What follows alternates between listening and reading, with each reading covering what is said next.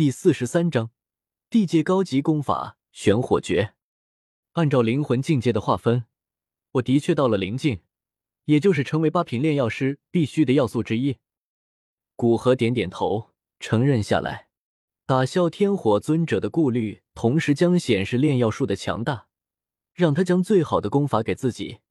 这就是古河的算盘。虽然直接镇压天火尊者，看似得到的好处更多。但是不说，很多斗技功法是储存在其脑海之中。若是天火尊者不愿意，古河根本得不到。更不要说天火尊者的很多见闻，能极大的丰富古河这个新晋斗尊的见识。天火尊者想了想，伸出干枯的手掌，右手微晃，一卷有些虚幻的红色卷轴出现在其手上。我身上最高级的修炼功法，便是我自己修炼的火属性功法。地阶高级，名叫玄火诀。修炼有成，斗尊强者体内斗气消耗殆尽，修炼一个小时也可以恢复的十之七八。哪怕在岩浆这样的地方，斗尊强者都可以修炼，而不用担心火毒的侵蚀。其对于能量的吸收以及炼化的能力，可以直接将火毒炼化清除掉。这种远超他修炼功法的效果，让古河眼神一动，不由问道。那要老师要将它作为修复你灵魂的报酬，不错，只要你修复了我的灵魂，这个卷轴就归你所有。当然，若小友怀疑老夫的诚意，可以先看功法，待的发现没有问题时，再助我修复灵魂也不迟。天火尊者说着，主动将卷轴递给古河。那倒不必，对于我来说，修复药老的灵魂只是稍微有些麻烦罢了。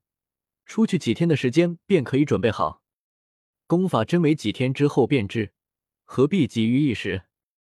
古河并没有接过卷轴，反而一脸自信的说道：“修复斗尊强者的灵魂虽然麻烦，但主要麻烦在于收集药材。现在他纳戒之中药材成山，修复灵魂的药材也有很多。”将其炼制成修复灵魂的灵液，便可以对天火尊者进行修复。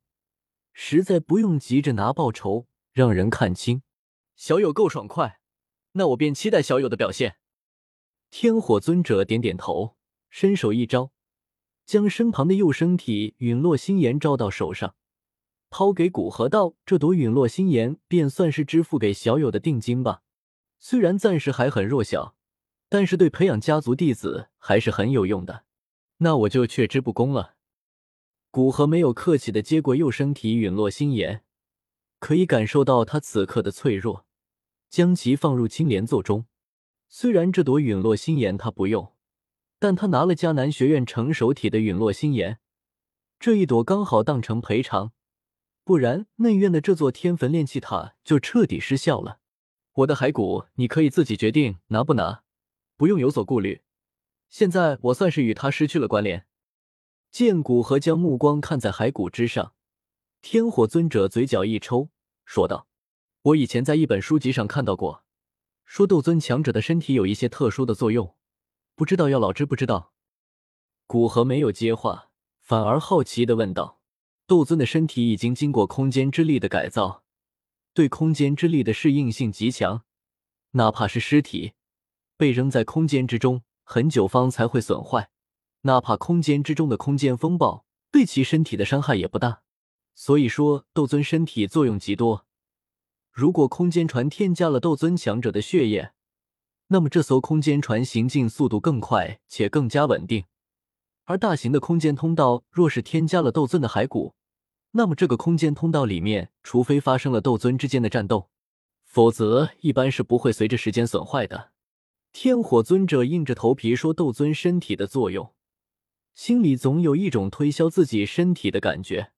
算了，还是让你的身体留在这里吧。”古河摇摇头，若是有什么别的作用，他说不定就收了。